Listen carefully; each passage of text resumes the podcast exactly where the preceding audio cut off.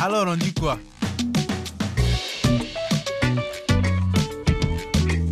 Bonjour à toutes et à tous, bienvenue dans Alors on dit quoi? Ils ont fait le choix de faire entendre leur opinion à travers le micro-blogging, une combinaison entre les blogs traditionnels et les formes de diffusion rapide et courte des réseaux sociaux afin d'établir une relation plus immédiate et un dialogue direct avec leur communauté respective. Des blogueurs et blogueuses africains qui prennent la plume pour dénoncer toutes les injustices au prix parfois de menaces et intimidations. Ces prises de parole sont créées et diffusées sous forme de contenu court en général sur les réseaux sociaux type Twitter et Facebook. Illustration de cette tendance au Mali. Angata, c'est parti. Alors on dit quoi? Avec Jaran et pour euh, justement m'accompagner tout au long de cette euh, émission, eh bien, je suis aux côtés de Samba Gassama. C'est un blogueur, un jeune malien euh, qui a beaucoup de choses à nous dévoiler sur le micro-blogging, très présent sur les réseaux sociaux, notamment avec ses 50 000 abonnés sur Twitter. Bonjour Samba. Bonjour. Merci d'être avec nous. Merci pour l'invitation. À mes côtés également, Steven Jambo, un collègue, un confrère, journaliste RFI, producteur de l'Atelier des médias, une émission à diffuser aussi tous les samedis sur RFI. Il va notamment revenir sur l'excellent travail de Mondoblog, un projet porté par l'atelier des médias de RFI. Aujourd'hui, hein, c'est la plus grande plateforme de blogueurs francophones répartis dans le monde entier. Merci Steven, soyez le bienvenu. Salut Diara. Alors, on va tout de suite poser un petit peu le débat de cette question du microblogging et de son évolution avec ce reportage de notre correspondant au Burkina Faso. On va essayer de faire le parallèle avec le Burkina, le Mali, la France. Euh, avec ce reportage de Ruffin, il a suivi le maréchal Dico, le sahélien, c'est son surnom. Le micro-blogging, c'est un peu une version plus moderne du blogging. Il va nous expliquer comment il s'illustre sur les réseaux sociaux. Ruffin est parti à sa rencontre, on l'écoute. Yaya Diko, alias Maréchal Diko le Sahélien, est une plume bien connue au Burkina Faso. Ses 24 000 abonnés sur sa page Facebook suivent au quotidien ses prises de position. À l'instar de nombreux autres blogueurs burkinabés, c'est à travers ce réseau social qu'il a choisi de s'exprimer pour sa facilité d'accès, son public plus vaste et diversifié, loin de la rigidité des blogs ordinaires. Je suis titulaire d'un master en droit public. Je suis un ancien berger. J'ai grandi à Dori, dans le Sahel burkinabé. La chose que je défends le plus souvent, c'est le Sahel.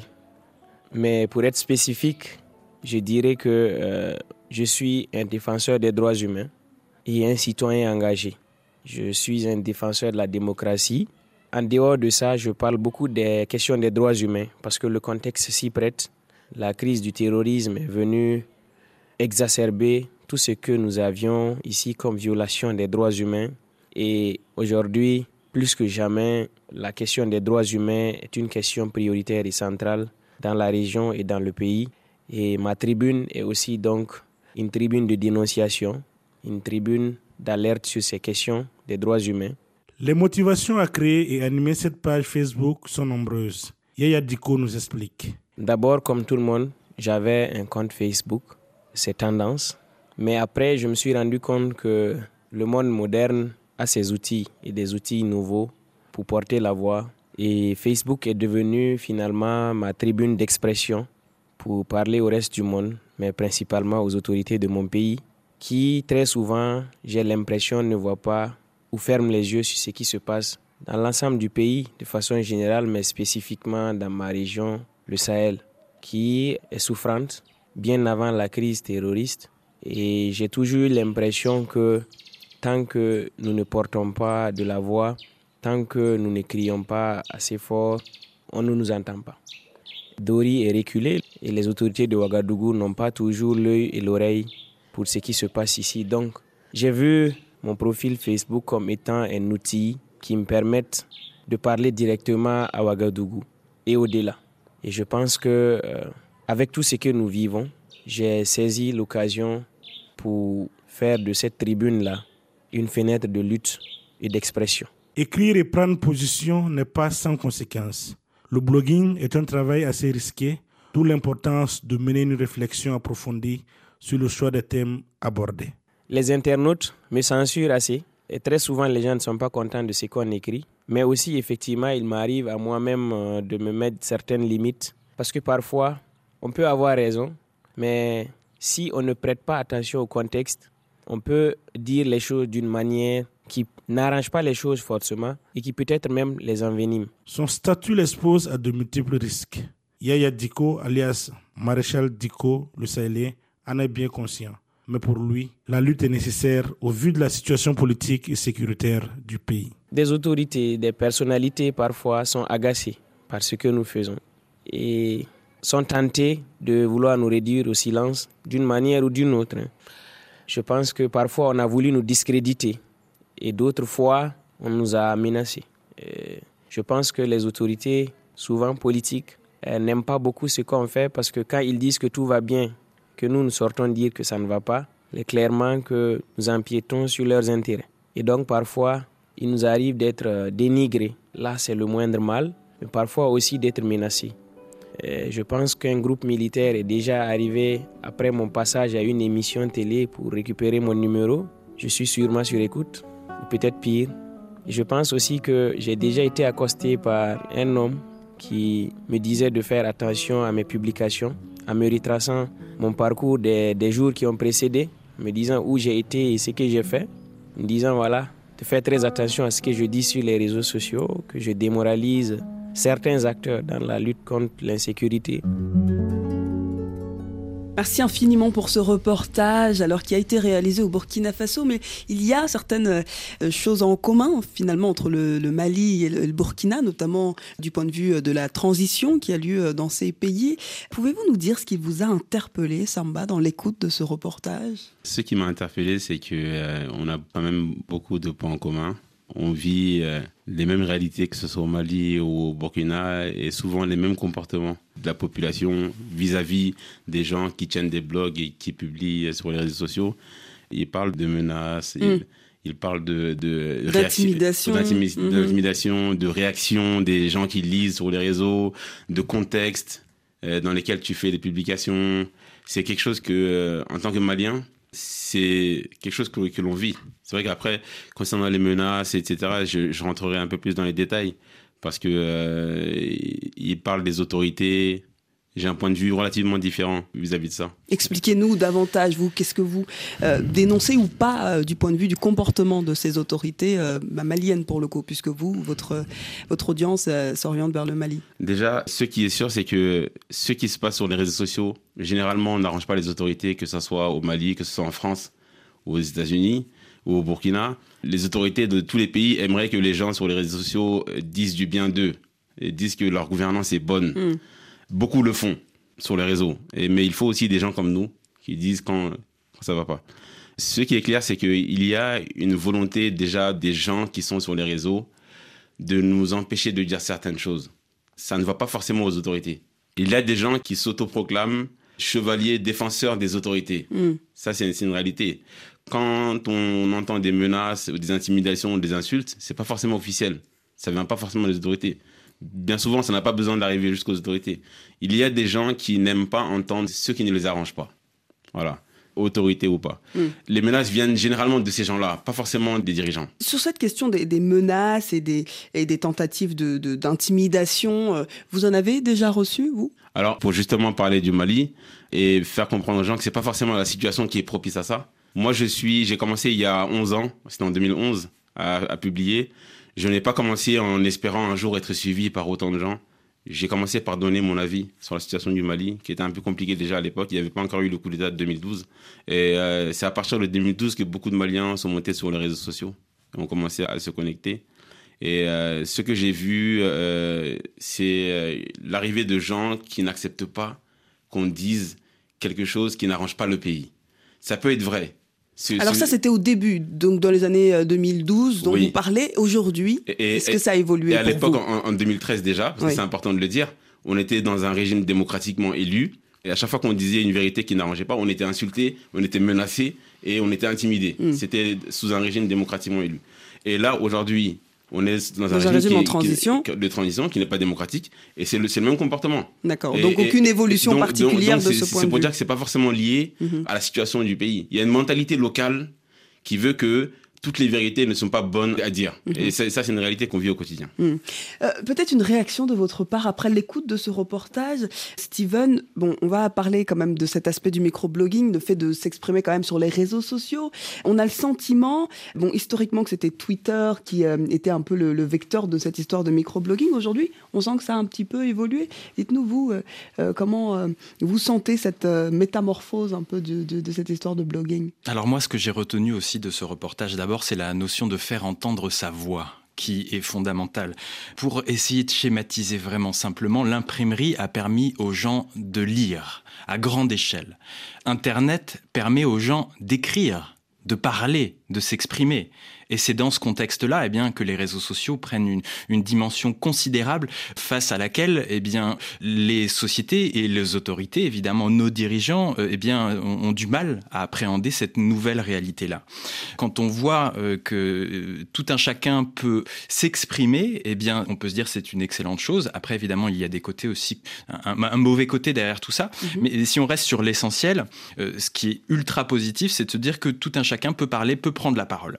Après, il faut voir aussi le cadre dans lequel cette prise de parole s'exerce. Ici, là, je suis en train de parler derrière un micro euh, à Paris, dans un pays où il y a une pluralité de médias et où les diversités d'opinions peuvent s'entendre un petit peu partout. Ceux qui n'ont pas envie d'écouter les informations sur un média peuvent aller en, en lire un autre, etc.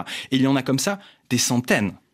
Après, il y a d'autres pays où ce n'est pas euh, du tout le cas. Et c'est là que, en fait, la prise de parole sur Internet par des blogueurs, des microblogueurs, des acteurs de la société civile, des spécialistes, des citoyens lambda est fondamentale. Parce que tout à chacun a un message peut-être à faire passer et est en mesure de s'exprimer. Le contexte derrière tout ça, c'est de se dire que, en gros, euh, Twitter, par exemple, a été lancé en 2006 aux États-Unis, donc à San Francisco. C'est un produit qui a été pensé par des développeurs américains. Voilà, c'est aussi ça le problème peut-être de tous ces réseaux sociaux qui, pour la plupart d'entre eux, ont été pensés, façonnés par des entreprises euh, américaines. Mais moi, en tant que jeune journaliste français, je me suis lancé sur Twitter en 2007. J'ai vu un outil sur lequel, en tant qu'étudiant, je pouvais faire de la veille d'information, c'est-à-dire m'informer sur ce qui m'intéressait, sur lequel je pouvais partager mes productions en tant que jeune journaliste, sur lequel je pouvais trouver du témoignage. Je pouvais aussi nouer des contacts avec des professionnels. J'ai établi comme ça des liens directs avec des gens en fonction de ce qu'ils partageaient, de ce qui m'intéressait et aussi dans quelle mesure peut-être ils pouvaient m'être Samba utiles. aussi a débuté. En quelle année vous aviez débuté 2011. 2011, un peu plus tard, oui. Et maintenant, eh bien moi, euh, en tant que journaliste, je suis suivi par des milliers de personnes et j'ai un lien direct. Et en tant que journaliste, je me considère du coup comme une personnalité publique. Ce qui est bien, c'est que les réseaux sociaux imposent du coup aux journalistes de se mettre en rapport direct avec leur audience. Mm. Les journalistes ne sont plus dans leur tour d'ivoire à raconter une information et ne jamais avoir de retour sur cette information. Si demain je dis quelque chose de faux dans mon émission de radio, si j'écris quelque chose de faux sur le site internet de RFI ou ailleurs, on va m'interpeller. On va me dire, hé, tu, tu dis n'importe quoi. Ouais. Ce n'est pas vrai.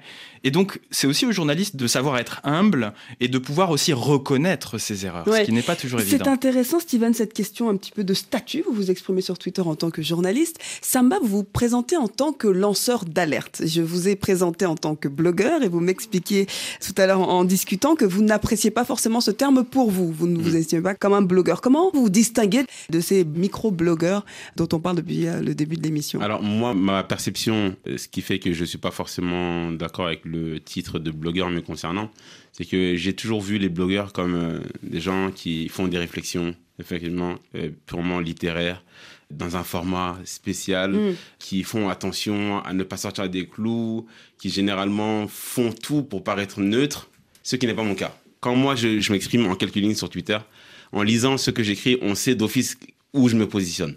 Face à un problème dans le pays, euh, quand je m'exprime, en lisant, on sait directement si lui, il est à droite ou s'il est à gauche. Ce qui n'est pas forcément le cas chez les blogueurs, en tout cas dans ce que je fais comme analyse, dans, quand je lis leur, leur billet, notamment sur Internet. C'est pourquoi je ne me reconnais pas dans leur statut de blogueur. Même Mm. si je sais que chez nous, les blogueurs sont assez jaloux du Steven, est-ce qu'il y a, c'est intéressant cette question de, de- de- d'esthétisme dont il aborde, cette question d'esthétique et aussi de, la longueur des textes, mais aussi de, l'orientation un petit peu. Est-ce qu'il faut être pour, est-ce qu'il faut être contre? Comment on définit un blogueur? Pour moi, un blogueur, c'est quelqu'un qui a quelque chose à raconter. Euh, L'idée, c'est que les, les, blogs ont précédé le microblogging. Euh, les blogs sont nés dans les années 2000. En Oui. gros, l'âge des blogs, c'était au milieu des années 2000, en France en tout cas. Mhm. Twitter a débarqué après. Moi, je fais partie de ces jeunes journalistes qui euh, n'ont pas eu de blog avant de débarquer euh, sur Twitter. Pour autant, quand on débarque sur quelques plateformes sociales, quelles que soient, qui nous donnent un profil public sur Internet, souvent, le premier message, c'est pour se présenter, Oui. pour dire qui l'on est et de quoi l'on va parler. C'est ça qui est toujours intéressant quand on regarde le blog de, de quelque personne que ce soit, qui va dire, il va y avoir en quelque sorte une, une promesse avec le lecteur. Euh, et pour moi, quels qu'ils soient, les blogs ou les microblogs permettent eh bien, de faire passer des messages. Mais- et si on prend l'exemple de Mondoblog, typiquement, plateforme donc des blogueurs Oui, francophones de RFI, euh, lancé en 2010, euh, je vais donner un exemple malien très concret, Fatouma Harber, Qu'on aura Euh, en ligne dans quelques qu'on aura en ligne instants. tout à l'heure, quand elle débarque sur Mondoblog, eh bien, elle s'en empare pour raconter des choses qui ne sont pas racontées dans les médias et pour euh, s'emparer de questions et de problématiques très concrètes comme le coût de la donnée mobile au Mali. Et avec une action concertée avec d'autres blogueurs, eh Mm. bien, elle va réussir à faire pression sur les opérateurs pour faire baisser ce coût de la donnée mobile. Euh, Ce qui est intéressant euh, avec cette question-là, quand même, c'est de se positionner avec l'aspect numérique. On parle beaucoup de Twitter et donc de Facebook. Comment ils se distinguent, les blogueurs, face aux activistes dont vous parliez tout à l'heure ou aux lanceurs d'alerte? Est-ce qu'on les distingue? Est-ce que c'est un fourre-tout? Comment on fait pour euh, se positionner euh, clairement, Steven? Il y a tout en matière de blog. Enfin, nous, sur Mondoblog, euh, il y a des blogueurs qui euh, préfèrent la poésie pour s'exprimer, d'autres qui vont faire des articles. Certains ont un profil journalistique, d'autres sont plutôt des artistes. Il y a tout type de profil. C'est juste un moyen d'expression, mais il n'y a pas de fin en soi. Certains se servent de ce blog-là comme un exutoire. Une personne avec plutôt un parcours journalistique s'empare du blog parce qu'ils peuvent raconter sur le blog ce qu'ils ne peuvent pas mettre dans les colonnes de leur quotidien, par Mhm, exemple. mhm. Euh, Donc voilà, le, blog, c'est ce que l'on en fait, très concrètement. Alors, on va continuer de parler euh, de, de blog, euh, de blogging. Et euh, juste avant, on va écouter Asake Organize. Et on revient dans quelques instants sur RFI pour écouter. Alors, on dit quoi?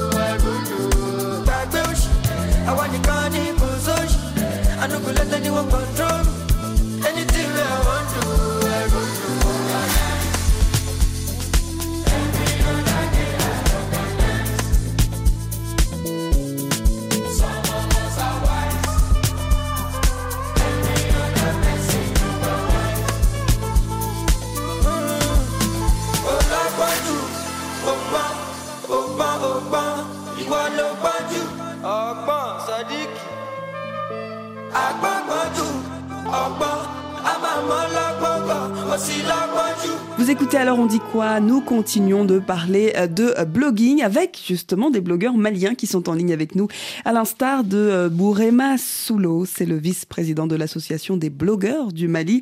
Bourema, soyez le bienvenu. Je, viens de mentionner un peu l'association des blogueurs du Mali qui a été créée en 2013. Aujourd'hui, ça fait presque 10 ans. Dites-nous un petit peu quelle évolution vous sentez au niveau de- des profils des blogueurs maliens. Ah, merci beaucoup, euh, Je salue au passage notre grand frère Samba Gassama qui est sur le plateau. Mhm. Au début, hein, comme euh, vous l'avez dit, le vrai combat était combat de coût euh, de l'Internet, de la donnée mobile. Mhm. Mais les jeunes se sont quand même connus euh, autour des questions politiques. Qu'est-ce qui n'allait pas en 2013 Vous savez, on était en transition. Donc les jeunes s'est poser des questions, donner leur avis sur les réseaux sociaux. Et vous savez quand même qu'en 2012-2013, c'était pas évident que tous les jeunes aient un téléphone mobile pour pouvoir euh, s'exprimer euh, euh, là-dessus. Donc, ces jeunes se sont mis en réseau pour créer l'association des blogueurs. Et aujourd'hui, de 2013 à aujourd'hui, quand on voit les blogueurs euh, Samba, euh, mon grand frère l'a dit, il a dit qu'on est jaloux, on n'est pas vraiment jaloux, mais les blogueurs quand même euh, veulent qu'on respecte leur blogosphère, leur monde. Quand on est blogueur, on n'est pas obligé d'être en, association ou d'avoir adhéré à nos associations. On peut être blogueur solo, mais quand on est blogueur, nous, on regarde les profils des gens, ce qu'ils font, et un vrai blogueur, c'est celui-là qui s'intéresse à un domaine. Il ne s'intéresse pas vraiment à, voilà, tous les domaines. Il se spécialise dans un domaine, que ce soit politique, que ce soit mhm. société civile. Par exemple, pour le cas des département Arbert, euh, avec euh, les 100, gigas, enfin, les 100 mégas, l'hashtag qu'on avait lancé. Donc, tout ça, on se spécialise sur un domaine et là, on donne notre voix. Et quand on part sur le profil de... Euh, blogueur, on sait qu'on attend à quoi et on sait ce qu'on va chercher là-bas. Mm. Par exemple, moi, mon blog, c'est sur euh, la culture, mm-hmm. euh, le mariage entre ce qui se faisait, les pratiques anciennes et les nouvelles pratiques. Mais maintenant, on s'implique beaucoup dans la politique parce que c'est là où tout le monde se retrouve et c'est là où euh, la vie de la nation est décidée. Donc forcément, on donne nos avis sur la, euh, la conduite euh, de la politique au niveau des pouvoirs. Bourrément, en parlant de politique, vous parliez de tradition, de modernité également du point de vue culturel, mais vous vous exprimez également sur cette politique et nous sommes, enfin le Mali est en transition. Est-ce qu'il y a des sujets que vous abordez plus avec cette transition en cours Est-ce qu'il y a des sujets à ne pas traiter en temps de crise?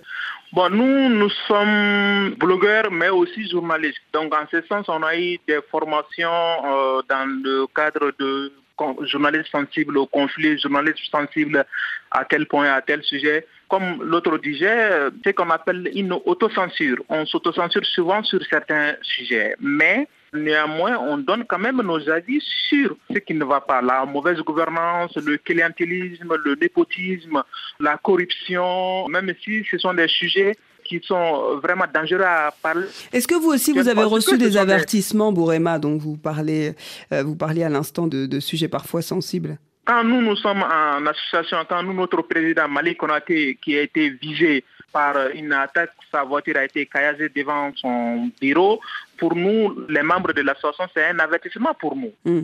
Donc nous, on se retrouve, euh, on, fait des réunions, hmm. on, dégage des, lignes de conduite, comment on doit se conduire, tout, tout, tout. Mais Dieu merci, jusqu'à présent, aucun des blogueurs n'a été physiquement agrégé parce qu'il a donné son point de vue sur un tel ou un tel sujet. Vous, vous restez en ligne avec nous, on va prendre justement euh, l'avis d'Abdoulaye de, Guindo, un président d'une autre association de, blogueurs, président de Donny Blog, pour compléter un petit peu vos propos. Abdoulaye euh, Guindo, bonjour. Bonjour, Jara. Abdoulaye, merci d'être avec nous. Merci de m'avoir invité à l'émission. Au plaisir. On parlait à l'instant avec Bourema euh, du contexte un peu de, des blogueurs maliens. Et qu'est-ce que vous pensez, vous, de cette question de, du micro-blogging? Pourquoi il s'est facilement imposé euh, dans un pays comme, euh, comme le vôtre? Et Moi, je situe le problème à deux niveaux. Le premier niveau, comme Samba l'avait dit lors de son intervention, le blogging a certaines exigences que de plus en plus les jeunes ont de la paresse intellectuelle à se soumettre à ces exigences.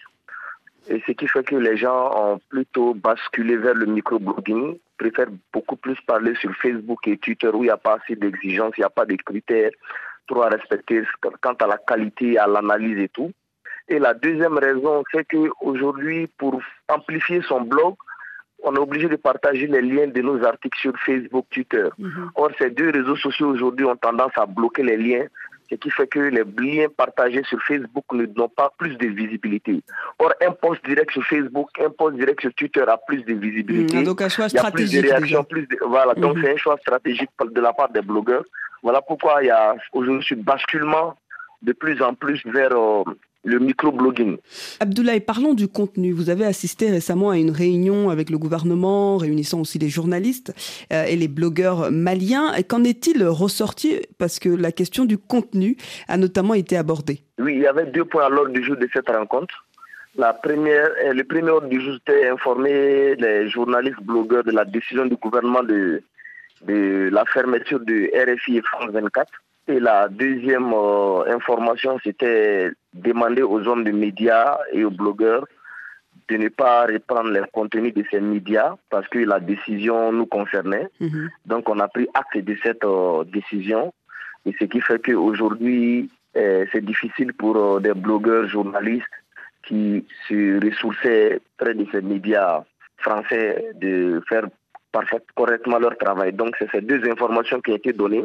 Et ça a été rendu public parce que la télévision nationale était là. C'est sorti au journal de 20h. Mm. Donc tout le monde entier a su que les journalistes et blogueurs avaient été interdits de reprendre les contenus publiés par tous les médias fermés au Mali. Est-ce que ça a eu un impact sur votre travail, euh, Abdoulaye? Vous Ouais, qui aujourd'hui, vous ne sûr. pouvez pas euh, reprendre le contenu de, sûr. de- de nos médias. Bien pardon. sûr, bien sûr, parce que quand le blogueur aujourd'hui, comme Soulou l'a dit, on a un réflexe de journaliste. Au fait, pour crédibiliser une information, on applique la, la règle des trois sources. Et RFI France 24 souvent constitue pour nous des sources, notamment dans la lutte contre la désinformation.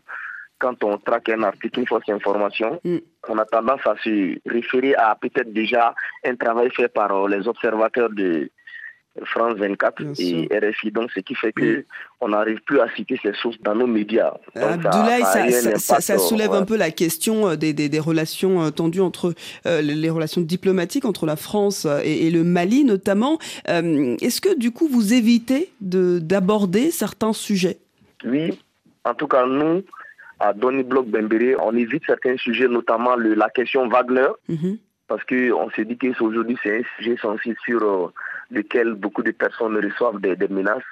Donc, ce qui fait que, que ce soit dans le traitement des, des contenus, que ce soit individuellement de façon personnelle, quand les médias internationaux nous accordent des interviews, Mhm. on préfère s'aligner sur la décision.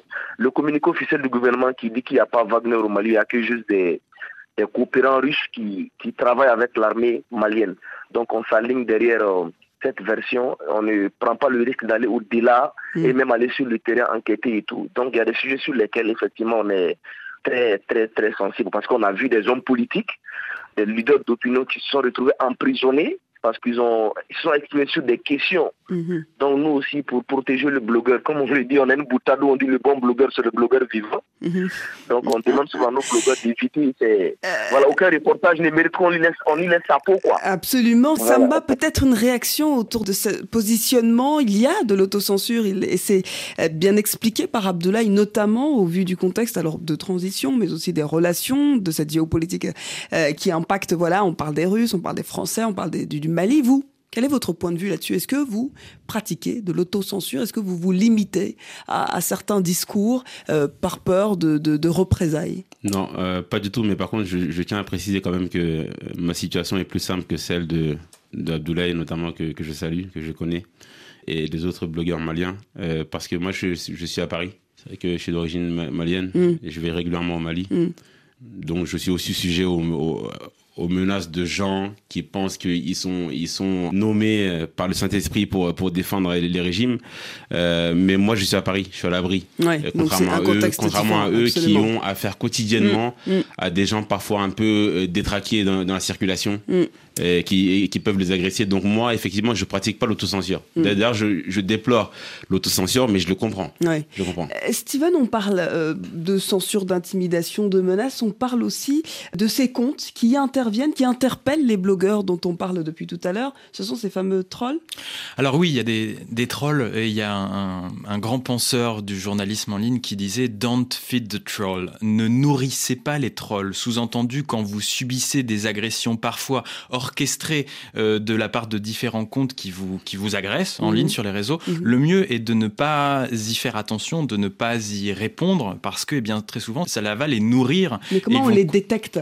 Alors, ben, comment on les détecte? Simplement dans son fil de notification euh, sur Twitter ou sur, euh, sur Facebook ou autre, euh, on voit c'est eh bien, des messages qui sont parfois toujours les mêmes, parfois mm. à la faute d'orthographe près. Et là, on se rend compte qu'il y a une, quelque chose qui est organisé pour, pour nous tomber dessus. Et face à cela, eh bien, il faut aussi se dire que nous ne sommes pas seuls. Donc, que l'on soit journaliste ou blogueur, nous ne sommes pas seuls. C'est très bien que des blogueurs se fédèrent dans des associations. Pourquoi Parce que l'union fait la force. Il faut en parler avec ses camarades blogueurs, ses camarades journalistes en disant voilà, je subis ça, à votre avis, qu'est-ce que je dois faire? Des conversations naissent souvent plein de belles choses et de très bons conseils. Mm. Donc il faut s'appuyer là-dessus. Et puis après, vis-à-vis des autorités euh, compétentes, ben, la question, c'est là encore une fois, l'union fait la force et il faut montrer qu'en tant qu'association de blogueurs, nous sommes organisés, euh, nous sommes sérieux, mm-hmm. nous faisons un travail qui est d'intérêt général pour les populations parce que nous parlons de ceci, de cela, même si parfois, eh bien, cela pose problème. Euh, ben, se pose la question, là, évidemment, des limites, comme euh, voilà, le disait Samba, tout à l'heure, eh bien, quelles limites on s'impose et on doit s'imposer en fonction de sa localisation géographique et de, de, de, ce que l'on peut craindre aussi. Donc là aussi, il y a une autre question, c'est est-ce que l'on doit bloguer ou micro-bloguer sous sa véritable identité ou alors le faire sous un pseudo? Peut-être que parfois il faut le faire sous pseudo. Attention, je n'ai pas dit sous anonymat, puisque l'on n'est jamais totalement anonyme sur Internet. Même si vous utilisez un pseudonyme, on pourra toujours savoir qui est-ce qu'il y a derrière, ou en tout cas y remonter. Et après aussi, pour terminer là-dessus, il faut qu'on s'interroge sur le rôle des plateformes derrière tout ça. Donc, c'est Twitter, Facebook, LinkedIn, Telegram, WhatsApp, etc., qu'il y a derrière, et l'emprise que les autorités peuvent avoir sur ces plateformes. Euh, Steven, justement, Mondoblog s'est créé pour favoriser euh, l'émergence de cette blogosphère euh, francophone et internationale d'ailleurs, ce qui est très intéressant. Quel est son visage aujourd'hui? Comment la décrire face aux mutations euh, numériques en cours aujourd'hui? Mondoblog a été créé en 2010. À l'époque, il y avait très très peu de blogs euh, dans le monde francophone, enfin en dehors de, des pays francophones du Nord, donc le mm. Canada, la Belgique, la Suisse, la France, etc. L'idée, c'était de développer une blogosphère inclusive, plurielle, à travers le monde. Et donc d'aller recruter sur concours chaque année des dizaines de nouveaux blogueurs pour faire un projet qui soit à la fois un projet média, donc on vous a sélectionné, on vous ouvre une plateforme de blog sur laquelle vous allez pouvoir vous exprimer, et un projet école aussi.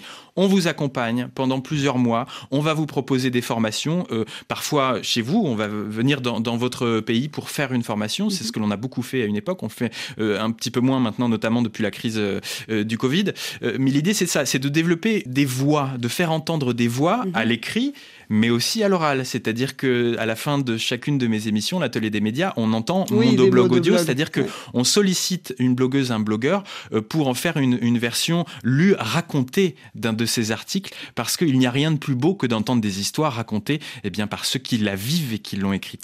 Un monde en mutation, on le voit. Alors, on le voit également dans euh, Mondoblog et on va avoir les personnes qu'on a citées à l'instant, Fatoumata Harbour, Georges Latino, dans quelques instants, ont soufflé le plaisir d'écouter en amont Victoni And Tempewe, Soweto.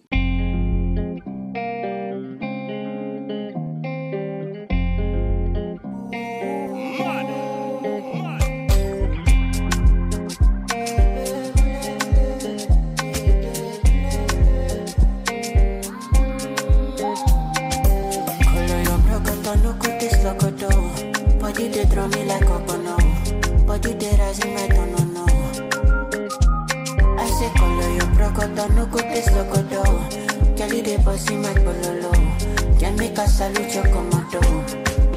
Girl, if you balance ego, I give you paper.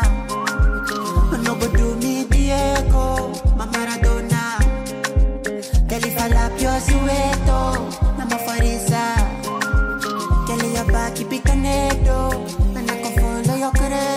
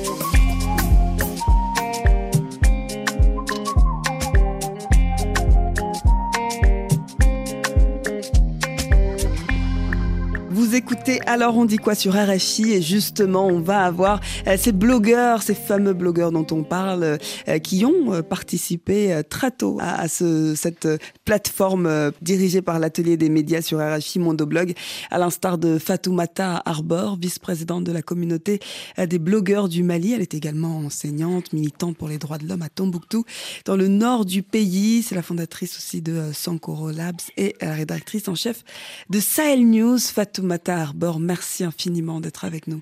Bonjour, Diara. Bonjour, Fatoumata. Merci d'être avec nous aujourd'hui. Alors, on parle de microblogging. Dites-nous aujourd'hui, Fatoumata, bloguer sur les femmes et en plus à, à Tombouctou sur des sujets très précis. Il y a une particularité de traitement, justement, de l'information dans cette zone. Que souhaitez-vous faire principalement ressortir de vos écrits? Le blogging, euh, pour moi, c'est vraiment, c'est la meilleure façon pour moi de parler de la réalité qu'on vit. J'étais allée au blogging pour ça et, et jusque maintenant, je continue de le faire. Il s'agit de voir, faire entendre les voix, faire entendre aussi les réalités du Nord parce que Internet est très, très difficile à avoir, les communications se coupent. Et maintenant, bloguer vraiment, lorsqu'on arrive à avoir Internet, on arrive à, s'exprimer sur euh, sa page Facebook ou bien sur un de nos sites, c'est vraiment faire ressortir les réalités du terrain. Parce que les réalités du Nord sont, sont vraiment différentes de, de, celles du reste du Mali. Mmh. À quoi elle ressemble justement euh, la jeunesse malienne que vous décrivez euh, si bien, euh, celle de Tombouctou, à quoi elle ressemble aujourd'hui Notamment, vous en parlez dans Ngata. La jeunesse de Tombouctou est très résiliente. Ce sont des jeunes, là présentement, par exemple, je suis dans une école où euh, chaque jour, il y a ceux qui ont choisi d'être enseignants, ceux qui ont choisi de se former, soit à des métiers ou bien de, de, ils ont des activités, ils sont photographes ou bien vidéastes. Ils ne se laissent pas aller Mm. à cause du conflit ou bien à cause de l'insécurité. Est-ce que Et vous c'est avez... ce que j'essaie d'exposer à, à travers mes médias. Euh, Fatoumata, est-ce que vous avez, euh, vous, une orientation particulière au vu du contexte politique actuel au Mali? Est-ce que vous avez changé ou est-ce que vous essayez d'impulser d'autres thématiques importantes pour vous euh, face au, au contexte politique de- du Mali?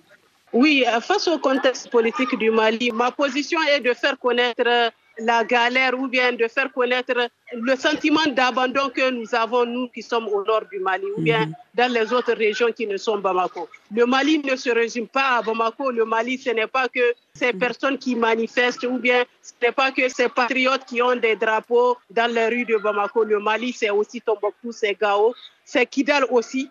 Vraiment, et le Mali, c'est c'est d'autres réalités, quoi. Fatoumata, une dernière question, puisque le réseau commence à être un peu fébrile. Euh, ça fait plus de dix ans, ou quasiment dix ans, que vous êtes euh, justement blogueuse. Euh, comment elle a évolué, cette blogosphère malienne? Vous, êtes la première femme qu'on a aujourd'hui. Est-ce qu'il y a plus de, de filles, par exemple, qui, qui sont intégrées dans, dans cette dynamique-là? Est-ce que la forme a changé? Dites-nous un petit peu votre ressenti. Et il faut connaître que j'ai aussi beaucoup travaillé à ce qu'il y ait qu'il y ait beaucoup plus de femmes qui s'expriment sur la blogosphère malienne. Et Dieu merci, heureusement, aujourd'hui, il y a beaucoup plus de femmes et euh, il y a des blogueuses qui, qui me plaisent, que je soutiens, qui font vraiment un bon travail, qui soutiennent euh, les droits des femmes Mm. maliennes. Il y a notamment Fatima Hop, vraiment, qui est, qui est, ma, un peu ma réincarnation, il faut dire, en plus jolie. En plus jolie. voilà. ouais. Merci Il y, a, il y infiniment. a vraiment une dizaine, une dizaine, une dizaine de jeunes blogueuses Euh, qui, qui m'inspirent, qui- qui... vraiment me disent que je n'ai pas perdu mon temps. Eh bien, on les encourage vivement et bravo Fatoumata pour tout le travail euh, que vous faites pour le Mali, pour les femmes maliennes et les femmes africaines euh, du continent.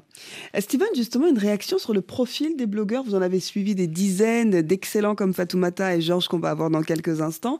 Euh, il y en a beaucoup des femmes qui écrivent? Alors, il y a de plus en plus de femmes euh, dans les concours, euh, mais après, effectivement, il y a encore beaucoup, beaucoup de garçons qui euh, ont plus de facilité à, à dire j'ai envie de parler. Mais c'est faut- à l'écrit d'abord, le, le, le- cette Alors histoire oui, de nous, blog, notre- donc notre- on est un peu plus caché, si je Voilà, dire. les, les candidatures, on les demande à l'écrit, mais après, c'est aussi, je veux dire, le- les garçons ont toujours plus de facilité à, Ouais, à s'exprimer en- public, Absolument. y compris quand ils n'ont rien à dire. Ouais. Voilà. Alors nous, par contre, dans notre sélection, on, on cherche des gens qui ont quelque chose à dire, mm. quel que soit le sujet, la thématique, encore une fois. Il faut avoir une, un ton c'est ça qui détermine aussi et qui distingue une personne d'un autre. C'est la, façon dont elle va écrire, dont elle va raconter les histoires.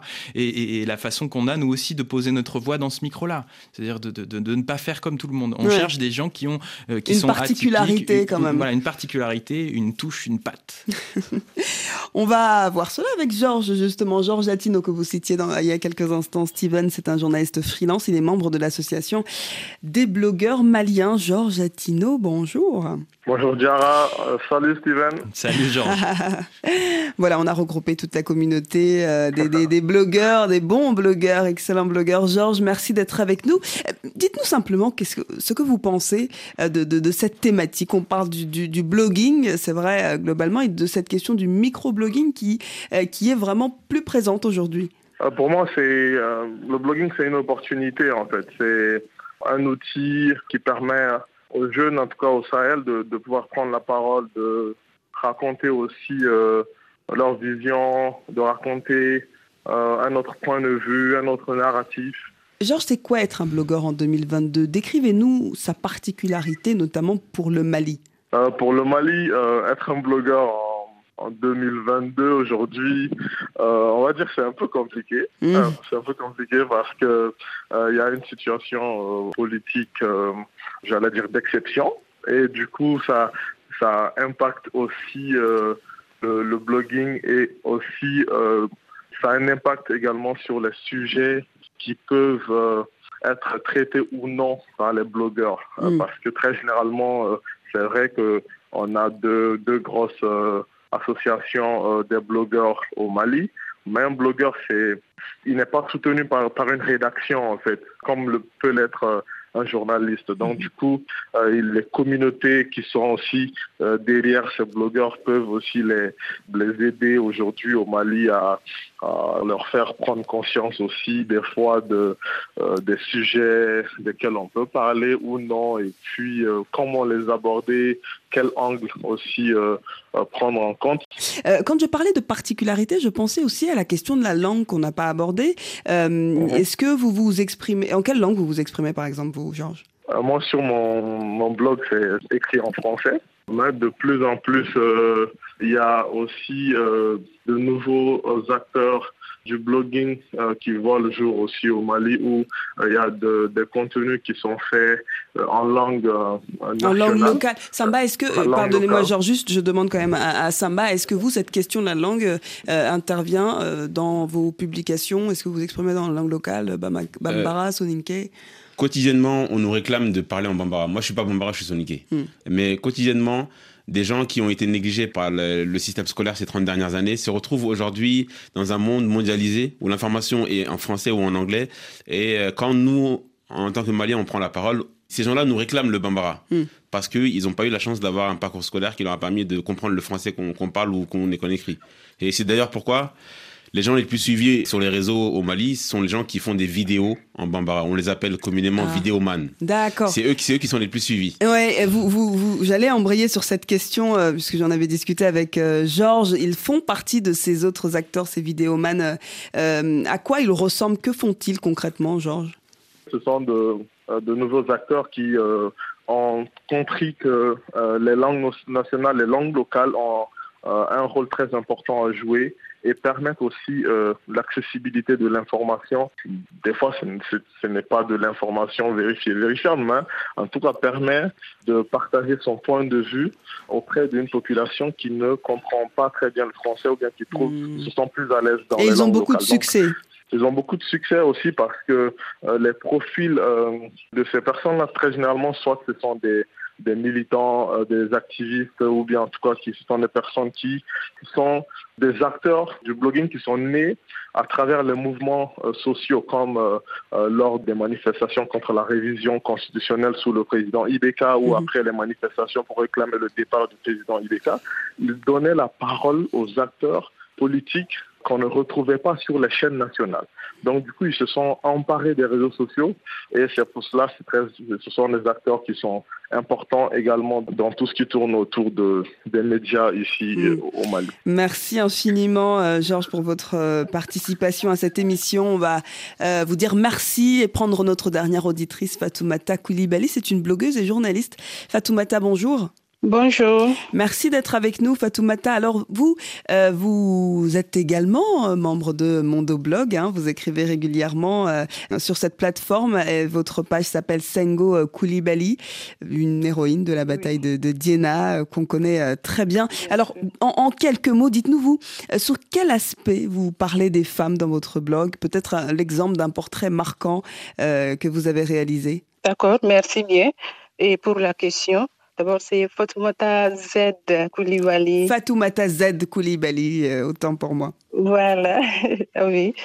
En fait, de, dans mon blog, comme vous venez de souligner, euh, je parle de, de la femme euh, sur mon blog sur deux aspects à savoir la valorisation de la femme qui consiste à lui donner une image positive dans tout ce qu'elle fait, d'où la rubrique portrait. Et le second aspect, c'est quoi? Et ça consiste à l'épanouissement de la femme, mhm. le fait de, leur donner la parole, de parler de leur vécu et que ces vécu soient rose ou épine, sous la rubrique Une femme, une histoire. Donc, j'ai deux rubriques. Le portrait, une femme, une histoire. Dans la rubrique portrait, euh, la première rubrique, elles sont toutes euh, des femmes et des jeunes filles qui évoluent dans différents secteurs mhm. et certaines euh, sont connues, d'autres non. Donc, euh, j'essaie de, de, mettre la lumière sur ces braves dames en faisant un zoom sur elles. si vous parcourez cette catégorie, le portrait, elles sont toutes exemplaires et impressionnantes. Mhm. Des, parcours inspirants de, femmes euh, qui vous ont marqué. Euh, Fatoumata, merci infiniment euh, d'avoir participé à cette émission. Malheureusement, le temps imparti est déjà terminé. On va laisser la parole à nos deux invités du, jour pour conclure. Samba, qu'est-ce que vous souhaitez retenir, vous, sur cette question de, du blog, du blogging, du microblogging? Voilà, dites-nous en quelques mots. Je resterai très attaché à la liberté d'expression, donc euh, je me bats pour ça, que chacun puisse dire ce qu'il pense, peu importe le format, hmm. que ce soit la vidéo, que ce soit le blog, le microblogging. Sur le, la question des vidéos, des gens qui font des vidéos en, les vidéomanes Oui, je tiens à dire quand même qu'ils sont les plus grands colporteurs de fake news. Hmm. Aujourd'hui, Donc attention. Oui, ils sont les plus gros colporteurs de fake news. Ils s'assoient devant un téléphone et ils disent en, en langue locale des informations insensées. Par exemple, il y en a un qui va s'asseoir pour dire que nous avons acheté des équipements militaires qui permettent de sonder le cœur de chacun.